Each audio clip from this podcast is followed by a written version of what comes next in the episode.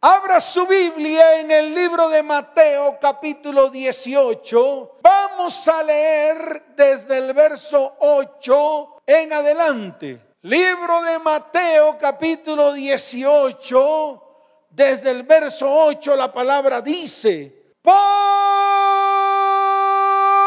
tanto, wow. Ay, esta palabra me gusta, estas dos palabritas, por tanto, en consecuencia de, ¡Wow! ¡Qué tremendo! Es como una advertencia que hace el Señor. Además, que está escrito en rojo en mi Biblia. Y si está escrito en rojo en mi Biblia, es porque abrió la boca el Señor para declarar. Y dice la palabra, por tanto, si tu mano, ojo, o tu pie te es ocasión de caer, córtalo y échalo de ti. Mejor te es entrar en la vida cojo o manco que teniendo dos manos o dos pies ser echado en el fuego eterno. Ahora viene el verso 9, aún más fuerte. Y si tu ojo te es ocasión de caer, sácalo y échalo de ti. Mejor te es entrar con un solo ojo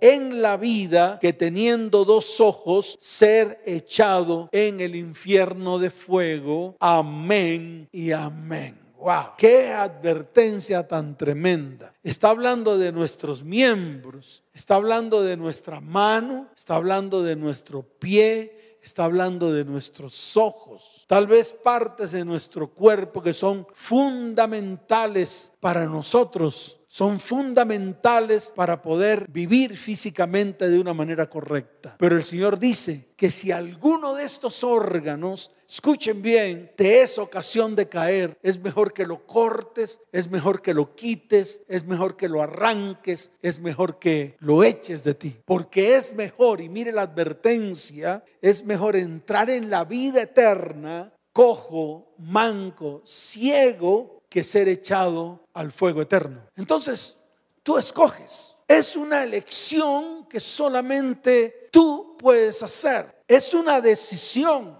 Alguien me preguntaba por ahí en un correo que me mandaron, pastor. Sí, pastor. Sí, debe ser una cabra la que me preguntó eso. Digo, pastor, ¿y por qué Dios no destruyó al diablo? Oiga, buena pregunta, hecha por una cabra. Porque esto no lo preguntaría una oveja, porque una oveja siempre estaría preparada. Pero una cabra que anda de larín larán prefiere que Dios le haga los favorcitos, pero nunca pararse firme para tomar decisiones. Entonces me preguntó que por qué Dios no cogía a Satanás y lo levantaba a garrote hasta acabarlo. Pues yo le quiero decir algo.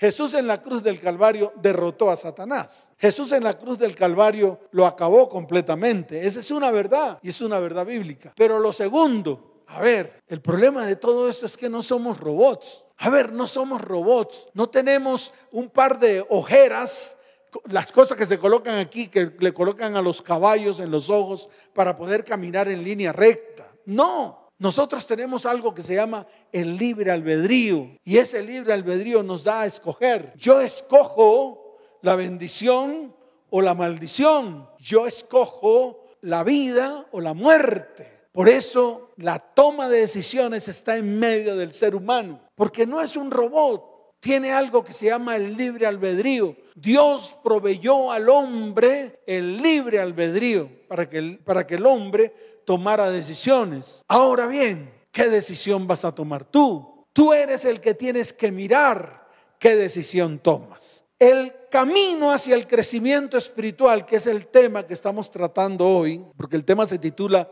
Pigmeos espirituales, suena duro, suena maluco, pigmeos como enanos, como chiquitos, como esa raza del África que mide a la postre uno con cincuenta pues yo lo he titulado Pigmeos Espirituales porque quiero hablar precisamente del crecimiento espiritual en la iglesia, que es la que nos está dando en este tiempo. En este tiempo el cristianismo se ha tomado como algo muy laxo, como una religión, como que es que si me acerco a Dios, Dios me tiene que hacer todos los favores a mí, porque Dios es misericordioso, porque Dios es bueno, porque su misericordia es para siempre. Entonces yo hago lo que se me dé la gana, A mí no me importa en qué nivel espiritual estoy, no importa si tengo el conocimiento o no de Dios, de pronto no conozco mucho de Jesucristo, de pronto el Espíritu Santo lo hago pasar de largo. Eso es falta de crecimiento espiritual. De una manera u otra, es falta de crecimiento espiritual. Por eso yo le digo a la iglesia, tenemos que crecer. Es la única manera de recibir la visión de Dios. Es la única manera de recibir el propósito de Dios. Es la única manera de recibir ese destino divino que Dios tiene para ti, para tu vida, para tu casa, para tu hogar y para tu descendencia. Es la única manera de ver las manifestaciones de Dios en medio de nuestra vida, casa, hogar, familia y descendencia. Es la única manera de no llenarnos de tanto conocimiento y más bien de llenarnos de mayor presencia de Dios en nuestras vidas. Es decir, llenarnos de mayor intimidad, mayor compromiso, poder sentir la presencia de Dios, poder conocerle más íntimamente. Y eso te lo da el crecimiento espiritual. Si no lo hay, no va a pasar nada en tu vida. Tu vida será la misma, no será una vida transformada. Será una vida amangualada a todo lo que te gusta hacer sin que tú tengas que hacer nada para obedecer lo que Dios te dice que tienes que hacer. En otras palabras, es una vida vacía, es una vida netamente física, basada en las cosas materiales, basada en las cosas emocionales, basada en lo que mis emociones me dicten hacer. Mas yo te digo algo, cuando crecemos entonces recibimos la instrucción del Espíritu Santo y dice la palabra que Él nos guía a toda verdad. Entonces fíjese los beneficios que trae el crecimiento espiritual en medio de una vida, de una casa, de un hogar, de una familia y de una descendencia y en medio de la iglesia, porque la iglesia se le ha olvidado crecer. Es como si un niño recién nacido se le olvide crecer. ¿Cómo queda? Tal vez creciéndole su cerebro, pero su parte física enana. Y yo le quiero decir algo. Es el tiempo de romper con todo enanismo espiritual que hay en medio de la iglesia cristiana en ese tiempo. Así que el camino hacia el crecimiento espiritual se torna muy difícil de transitar en este mundo, en un mundo lleno de confusión. La gente no sabe qué hacer. Ni siquiera los que tienen dinero, porque de pronto usted dirá, no, pero los que tienen dinero tienen más dinero, pero no saben qué hacer. La gente no sabe qué hacer, las naciones no saben qué hacer, los estados no saben qué hacer. Tenemos que aprender a lograr un equilibrio no solamente físico, sino también un equilibrio emocional y un equilibrio espiritual. ¿Que es una tarea difícil? Claro que sí, es una tarea difícil, pero está escrito en el libro de Efesios capítulo 4 desde el verso 13 hasta el verso 15. Libro de Efesios capítulo 4 desde el verso 13 en adelante dice, hasta que todos lleguemos a la unidad de la fe y del conocimiento del Hijo de Dios, a un varón perfecto, a la medida de la estatura de la plenitud de Cristo. Y miren lo que dice el verso 14, y esto va para todos, para que ya no seamos niños fluctuantes, llevados por doquiera de todo viento de doctrina, por estratagema de hombres que para engañar emplean con astucia las artimañas del error. Verso 15 sino que siguiendo la verdad en amor, crezcamos en todo aquel que es la cabeza, esto es Cristo. Se lo dijo Pablo a los Éfesos. Fue algo que el mismo Pablo escribió de parte del Espíritu Santo y se lo dijo a la iglesia de Éfeso. Y hoy el Señor se lo está diciendo a su iglesia en este tiempo. Sí, a la que está allí detrás de las redes sociales. Porque este es el tiempo de levantarse. Ay, pastor, me hace falta congregarme. Es el tiempo de levantarse. Ay, pastor, deje de tanto ay. Y tome acciones en este tiempo. Deje de tanto ay. Deje de tanta queja y pídele al Señor que le dé el discernimiento para que pueda crecer espiritualmente, para que su vida espiritual sea una vida espiritual conforme a Dios. para que usted crezca a la estatura de Cristo. Ya no más quejas. Deje las quejas a un lado. Tome acciones y comience a tener vivencias delante del Señor. ¿Cuántos dicen amén? ¿Cuántos dicen amén? Dele fuerte ese aplauso al Señor. Mire, yo siempre pongo de ejemplo a Abraham. Y lo pongo de ejemplo ¿por qué? Porque en la tierra nadie, escuche, nadie conocía al verdadero Dios. Nadie. Por eso en Ur de los Caldeos, en Babilonia y en todas esas regiones, e incluso no solamente en ese lado del mundo, en todas partes se adoraban ídolos. Todo lo tenían por Dios. La luna era Dios, el sol era Dios, el viento era Dios, las estrellas eran dioses. Todos tenían dioses de dioses, de dioses y cada dios, escuche bien, porque es importante que usted lo entienda, cada dios hacía algo. El dios de la lluvia, el dios del amor, el Dios de la fertilidad, el Dios del billete, el Dios del dinero, el Dios de la prosperidad, el Dios de los pactos, el Dios de no sé qué. Igual que ahora, igual que ahora, ¿saben por qué? Porque no conocemos al verdadero Dios. Pero un día Dios le habló a Abraham, a un hombre común y corriente, el cual al escuchar la voz de Dios le obedeció. Así de sencillo, sin verlo, porque nunca lo vio, sin verlo solamente escuchando su voz. Y ese que se le apareció a Abraham y le habló, le dijo, vete de tu tierra y de tu parentela a la tierra que te mostraré. No le dijo cómo lo tenía que hacer. No le dijo, a ver, eh, tienes que hacer un camino por este lado y un camino por el otro, luego descansa en tal lugar, luego haz esto, allí encontrarás tal cosa, allí harás tal cosa. No, solamente le dijo, vete de tu tierra y de tu parentela a la tierra que te mostraré. Y dice la palabra que él cogió a su mujer, cogió a su sobrino Lot, porque el hermano de Abraham había muerto y había dejado pues a su sobrino Lot eh, huérfano, y se lo llevó. ¿A dónde? Hmm, atravesó el río Sí, el río, mire un mapa y usted se dará cuenta cuál río atravesó.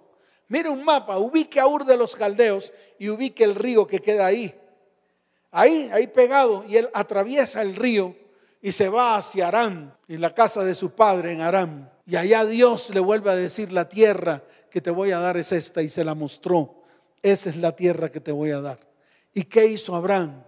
Le creyó. ¿Y sabe qué pasó? Fue contado por justicia. Así de fácil. Fue contado por justicia. No necesitó nada más, solo necesitó que alguien le hablara. Y ese alguien que le habló, escuche bien, escuchó su voz e hizo lo que ese que le habló le dijo que hiciera. Así de sencillo. ¿Qué hizo Abraham? Sencillamente él estaba en medio de su antigua estabilidad. Era un hombre que tal vez tenía sus negocios, era un hombre que estaba tranquilo en su casa, era un hombre que estaba tranquilo en su negocio, así de sencillo, y vivía en su antigua estabilidad económica, emocional. Ahí estaba, estable tal vez. Tomó la decisión de levantarse y escuchar la voz de Dios. Y te voy a explicar por qué. Porque lo que Dios tiene para ti es algo aún mayor que lo que tú estás viviendo hoy. Y te lo voy a volver a repetir porque esto te tiene que quedar claro. Lo que Dios tiene para ti es algo mucho más grande que lo que tienes hoy. Mucho más grande que lo que estás viviendo hoy. Mucho mejor. Una vida mejor. Una vida llena y cargada de bendiciones.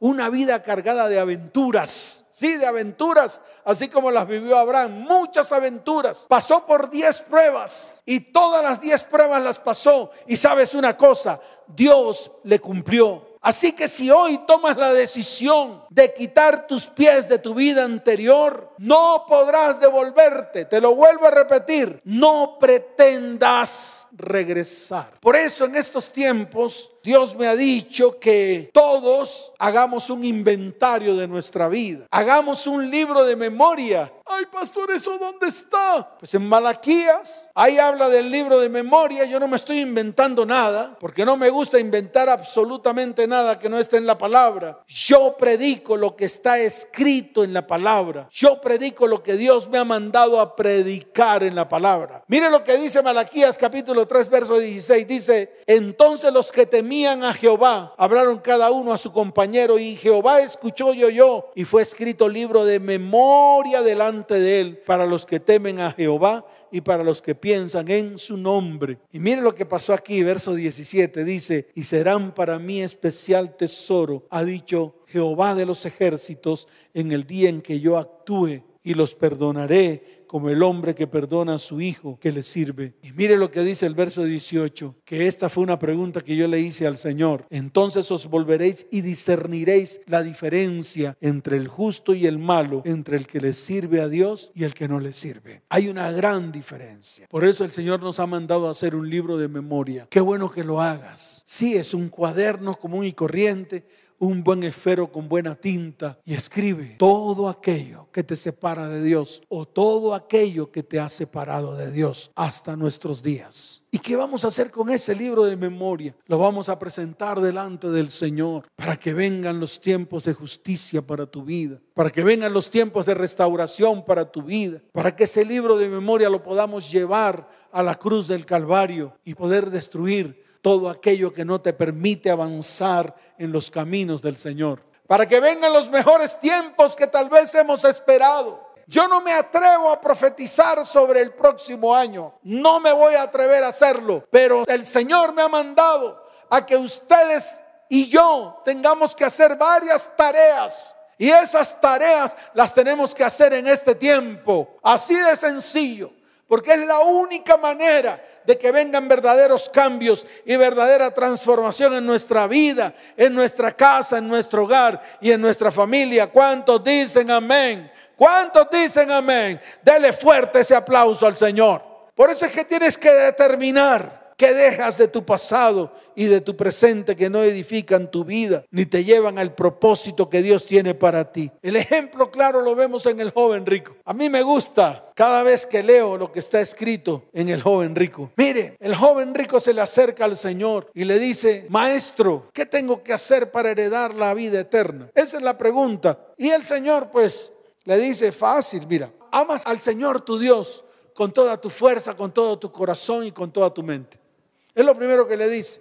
Y luego le dice, ama a tu prójimo como a ti mismo. Y lo tercero que le dice es, no mates, no robes, no hurtes, no forniques, no adulteres. Eso es lo que le dice. En otras palabras, le menciona lo que está escrito en Éxodo capítulo 20, los mandamientos que dejó el Señor. Así de fácil. Este joven rico se alegró, se alegró de manera sobrenatural. Dijo, wow, tal vez brincó, tal vez saltó. Dije, wow, yo cumplo todo esto. Yo cumplo la palabra. Yo honro a mi mamá, yo honro a mi papá, yo doy los diezmos, yo no mato, yo no bebo, yo no fumo, yo no, yo no, yo no, yo no. El yo no.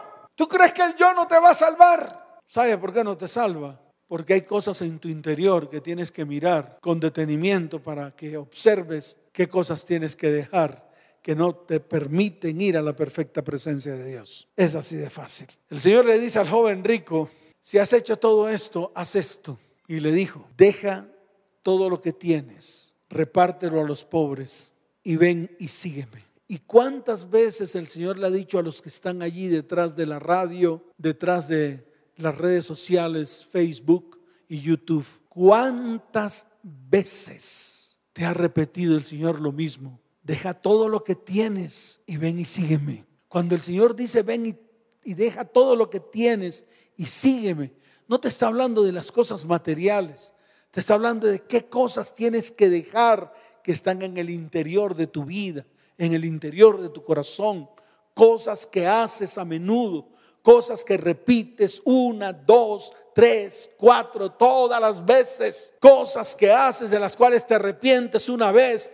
vuelves, lo haces, te arrepientes otra vez, vuelves y lo haces, te arrepientes otra vez, te alejas de Dios, vuelves y vienes. Y yo te quiero decir algo, este es el tiempo de afirmarse, porque ya basta de estar haciendo las cosas que al Señor no le agradan. Mire, yo le quiero agregar algo a esto que es importante que usted lo vea. ¿Usted sabe de qué se perdió el joven rico al no aceptar al Señor y al no seguirle? Mire, eso está escrito en el libro de Marcos capítulo 10, verso 29. Vamos allá. Libro de Marcos capítulo 10, verso 29. Mire lo que dice la palabra y quiero que le ponga la lupa. Dice, respondió Jesús y dijo, de cierto os digo que no hay ninguno que haya dejado casa o hermanos o hermanas, o padre, o madre, o mujer, o hijos, o tierras por causa de mí del Evangelio. Verso 30, que le quede claro, que no reciba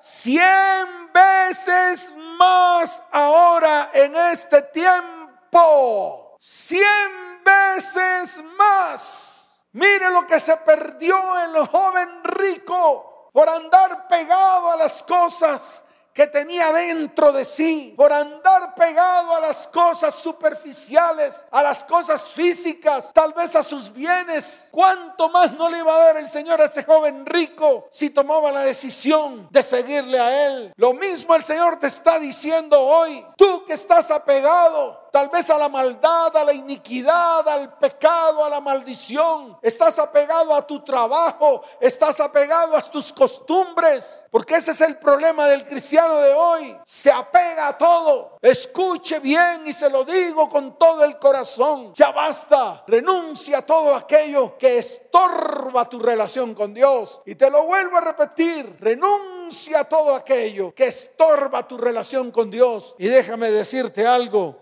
Recibirás lo que está escrito en Marcos capítulo 10, verso 30, que dice que no recibas cien veces más ahora en este tiempo. Y menciona lo que tal vez el Señor dijo anteriormente, casas, hermanos, hermanas, madres, hijos, tierras, en el siglo venidero, la vida eterna. ¿Cuántos quieren la vida eterna?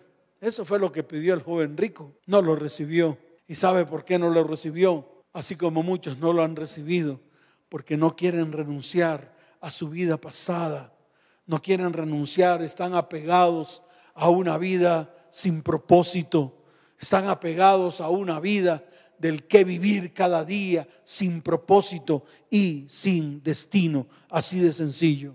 Por eso hoy te quiero decir, deja todo y no vuelvas tu vista atrás y verás el resultado de tu obediencia en las manos responsables de Dios. Él, escuche, va a cumplir con su parte y deja de ser como el perro y deja de ser como el cerdo o como el choncho. Mire lo que dice Proverbios capítulo 26, verso 11, que ese es el problema que nosotros tenemos. Un día estamos, wow, brillando, diciendo, wow, somos cristianos ¡Guau! La bendición de Dios sobre nosotros. ¡Guau! Y al día siguiente parecemos un yoyo. Un día arriba, otro día abajo durmiendo como los dormilones. Y eso muchas veces parecemos. ¿Y a qué nos parecemos? Pues precisamente a lo que dice el Proverbios capítulo 26, verso 11. Mire lo que está escrito en la palabra. Por favor, muéstreselo a sus hijos, que aunque suene feo, es la verdad de lo que está pasando. Dice, como perro que vuelve a su vómito, así es el necio que repite su necedad. Y se lo estoy volviendo a repetir una y otra vez. También está escrito en el libro de Segunda de Pedro, capítulo 2, desde el verso 21 hasta el verso 22. Yo quiero que abra su Biblia allí y también se lo muestre a todos los que están a su alrededor, porque este es el tiempo. Este es el tiempo de que todos tomemos conciencia y nos paremos firmes. Estamos en los últimos tiempos y tenemos que prepararnos. Si usted no está preparado, lo cogerá el ladrón y se lo comerá vivo. Así de fácil para que usted lo entienda. Por eso tenemos que estar con el ojo abierto, bien abierto. Libro de Segunda de Pedro, capítulo 2, desde el verso 21 hasta el verso 22, dice, porque mejor les hubiera sido no haber conocido el camino de la justicia que después de haberlo conocido volverse atrás del santo mandamiento que le fue dado. Pero les ha acontecido lo del verdadero proverbio. El perro vuelve a su vómito y la puerca lavada a revolcarse en el cieno. Y así parecemos muchos. después de haber aceptado al Señor en el corazón, después de haber aceptado su propósito y su destino en nuestras vidas, nos volvemos atrás, apostatamos de la fe y simplemente nos revolcamos en medio del cielo. Y eso nos ha ocurrido así de sencillo. Así que parémonos firmes y comencemos a crecer. Y no hay algo que dé mayor crecimiento, escuche bien, que la fe. Y se lo vuelvo a repetir, no hay algo que dé mayor crecimiento que la fe.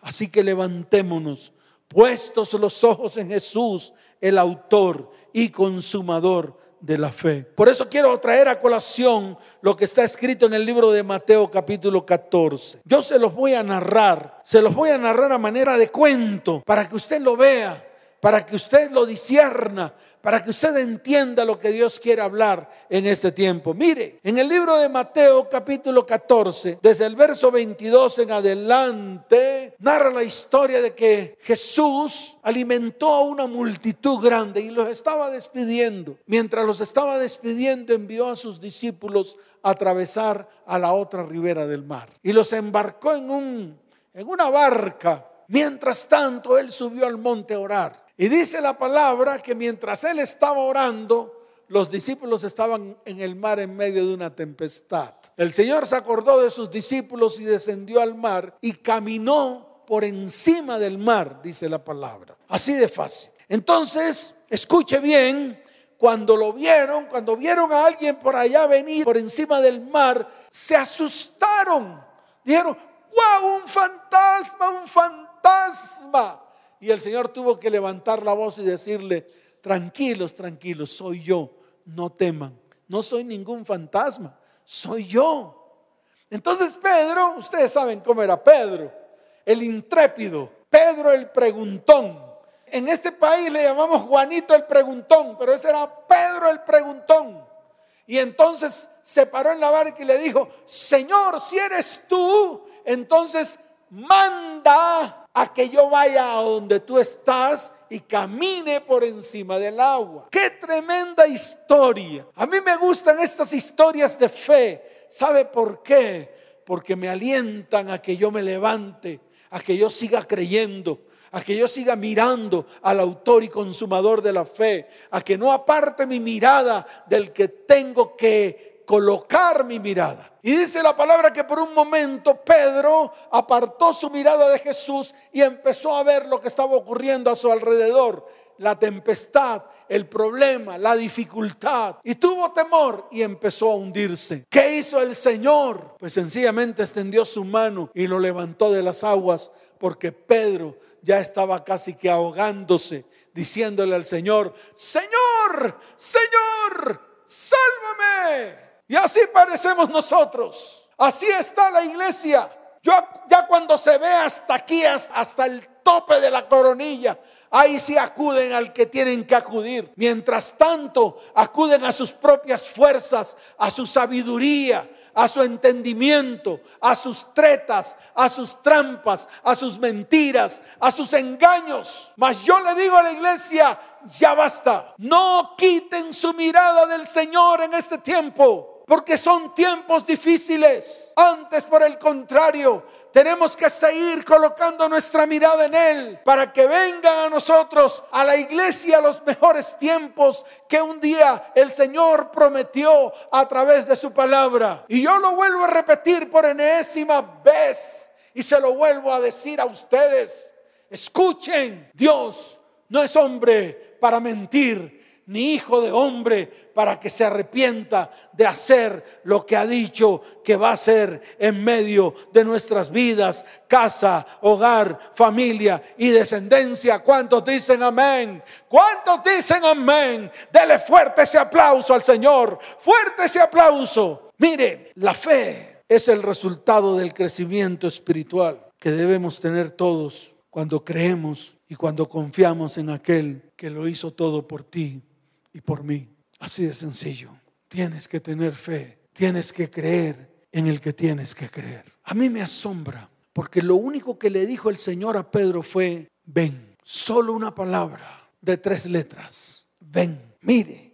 A mí en este tiempo me ha dicho una sola palabra, confía. No sé qué palabra te ha dicho a ti que no la has creído. Él no te dice un montón de palabras, solo te dice una sola palabra, ven. A mí me dijo confía. No sé qué palabra te va a decir a ti, pero te lo vuelvo a repetir, solo te va a decir una palabra y vas a tener que caminar en esa palabra.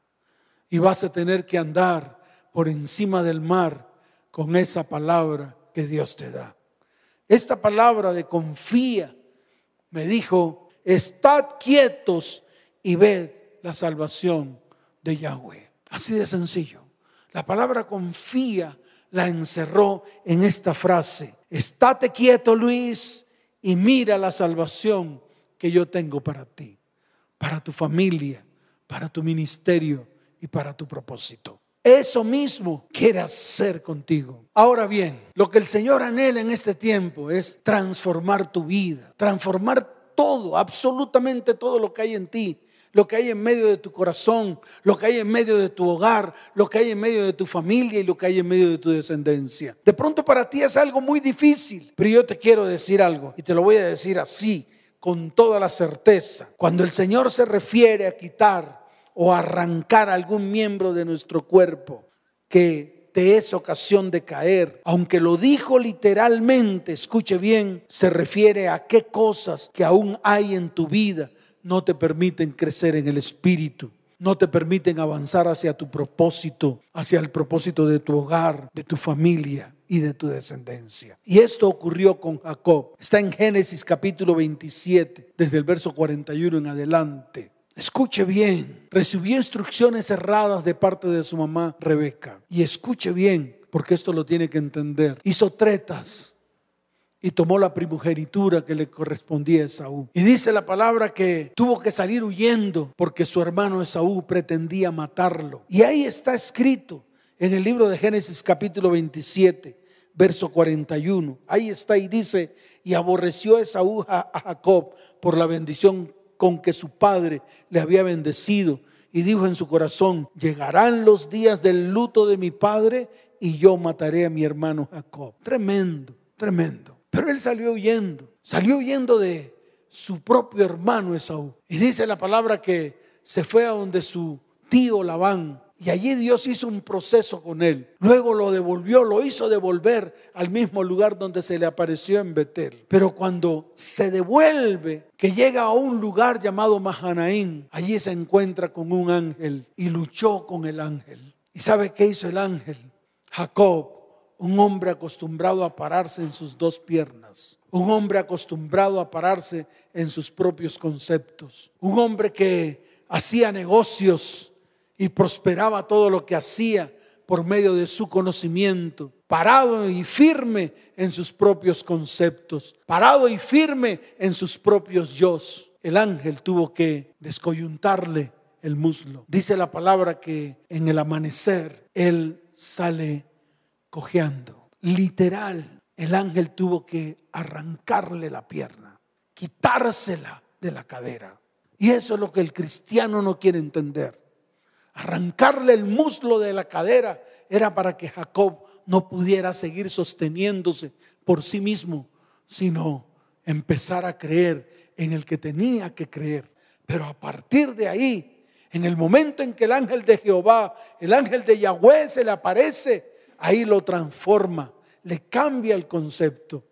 Y dice la palabra que el Señor le habla le dice, ahora sí, sube Betel donde un día me aparecí a ti porque te daré esta tierra, lo que le prometí a tu abuelo Abraham, lo que le prometí a tu padre Isaac, te lo voy a entregar a ti. Le cambió el nombre, ya no se llamó más Jacob, su nombre fue Israel. Esto mismo lo quiere hacer contigo. Así que vamos a colocarnos en pie, porque hoy es un día de mucha bendición. Hoy es el día que Dios ha preparado para bendecir vidas, hogares, familias y descendientes. La palabra Israel, Yisrael, está relacionado con el verbo hebreo Yisrot, que en hebreo significa luchar, esforzarse, ejercer influencia con Dios. Y eso está escrito en el libro de Génesis capítulo 32, verso 30. Fíjese cómo a través de Jacob Dios levanta al pueblo amado, llamado Israel. Así como lo hizo con Jacob, también lo va a hacer contigo. Por eso es necesario colocar nuestros ojos en Jesús, el autor y consumador de la fe. Él hará cosas grandes y maravillosas en medio de nuestras vidas, casa, hogar, familia y descendencia. ¿Cuántos dicen amén? ¿Cuántos dicen amén? Dele fuerte ese aplauso al Señor y vamos a colocarnos en pie. Y allí donde estás, colócate en pie con toda tu familia, con tus hijos, con todos los que están a tu alrededor, porque hoy es un día especial para bendecirlos. Vas a bendecir a tu cónyuge, vas a bendecir a tus hijos, vas a bendecir a tu familia. Hoy es el día en el cual se van a romper, escuche bien, todas esas palabras de maldición, todas esas palabras que tal vez hicieron mella en medio de familias, hogares y descendientes. ¿Por qué? Porque Dios quiere trazar un nuevo destino para su iglesia, un destino divino, un destino de bendición para cada uno de los que están allí detrás de la radio, detrás de las redes sociales. Hoy es el día, este es el tiempo, el tiempo que Dios ha preparado para bendecirte. Así que colócate en pie, coloca en pie a tus hijos, abrázalos, porque este es el tiempo de bendición, el tiempo que Dios ha preparado para derramar bendición sobre nosotros. Hoy levanta tus manos al cielo y dile, Señor, hoy me acerco a ti, hoy, Señor, me pongo firme Hoy tomo la decisión, hoy tomo mi libre albedrío para colocar mis ojos en ti. Hoy coloco mi libre albedrío para creer en todas las promesas que tú me has dado. Hoy coloco mi libre albedrío, mis ojos puestos en ti, el autor y consumador de la fe, porque ese es el tiempo en el cual me vas a dar la victoria sobre todos los enemigos. Hoy es el día en el cual viene bendición para mi vida, mi casa, mi hogar y mi descendencia. Y escribiré un libro de memoria, el cual presentaré delante de ti Escribiré mi libro de memoria, el cual desecharé delante de tus ojos, el cual dejaré todo el pasado, el cual dejaré todo aquello que tal vez está mal en medio de mi vida, mi hogar y mi familia, porque anhelo cosas nuevas. Hoy anhelo cosas nuevas. Levanta tu mano y dile, Señor, hoy anhelo cosas nuevas para mi vida también cosas nuevas para mi cónyuge, también cosas nuevas para mis hijos, también cosas nuevas para mis descendientes, porque ese es el tiempo que tú has preparado para aquellos que se acercan a ti confiadamente. Hoy Tú has dado una palabra de bendición. A mí me dijiste confiad, mas tú le darás una palabra a la iglesia, la cual la iglesia tomará como una palabra viva de bendición para sus vidas, para sus hogares y para sus familias. Hoy te invito a que coloques tus manos sobre tus hijos, mamá, papá Coloca tus manos sobre tus hijos porque ese es el tiempo. Y abre tu Biblia en el libro de Daniel, capítulo primero, verso 4. Ahí está escrito una palabra. Ahí está escrito una palabra porque tú la vas a profetizar sobre tus hijos y vas a declarar, mis hijos, mis hijos serán hijos que no tienen tacha alguna. De buen parecer, enseñados en toda sabiduría, sabios en ciencia y de buen entendimiento, idóneos para estar en el palacio del Rey de Reyes y Señor de Señores. Tú también, mujer, decláralo sobre tu cónyuge. Y tú también, varón, decláralo sobre tu mujer. Y dile, Señor, mi esposa, mi cónyuge, no tiene tacha alguna. Es de buen parecer. Es enseñado en toda sabiduría. Sabio en, sabia en ciencia y de buen entendimiento, idónea para estar delante de la perfecta presencia de nuestro Padre Celestial. Vamos a inclinar nuestro rostro, vamos a levantar nuestras manos y vamos a adorar al que tenemos que adorar. Vamos a darle gracias y vamos a decirle, Señor, gracias por este tiempo, gracias por estos tiempos tan preciosos, gracias por, esto, por estos tiempos en los cuales tú nos estás llamando.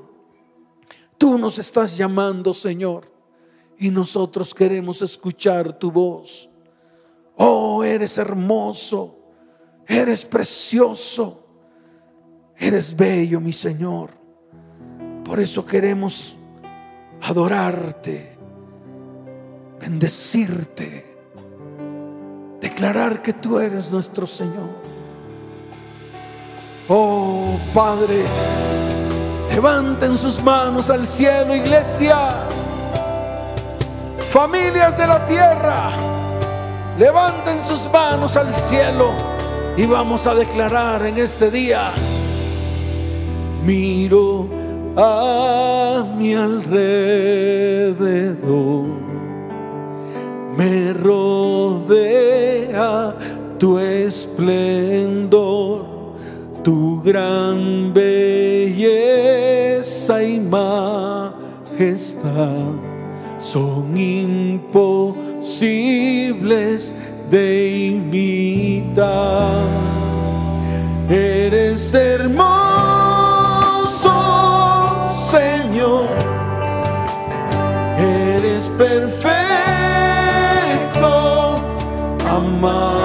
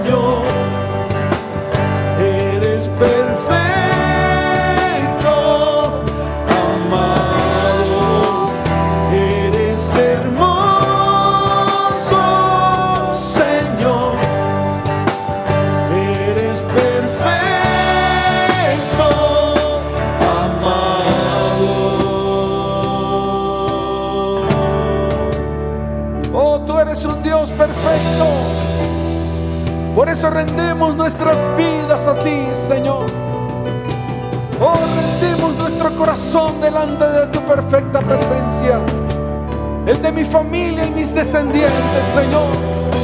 Levanta tu voz, porque hoy es un día de bendición.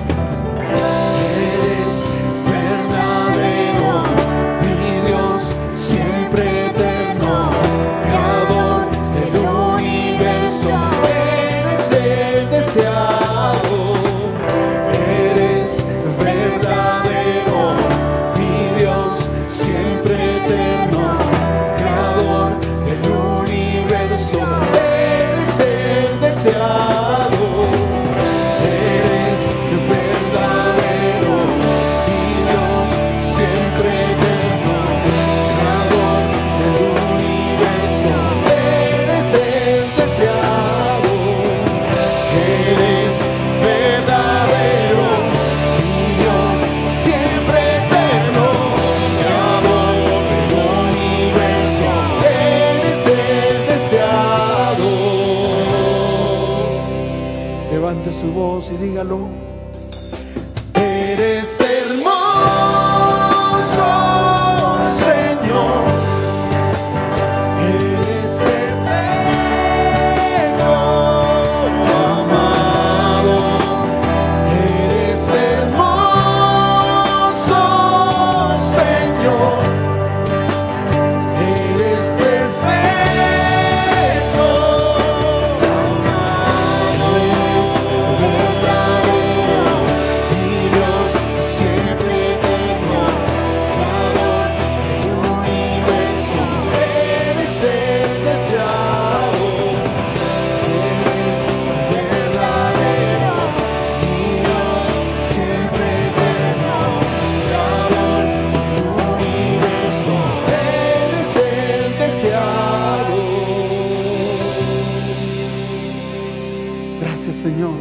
Tiempo.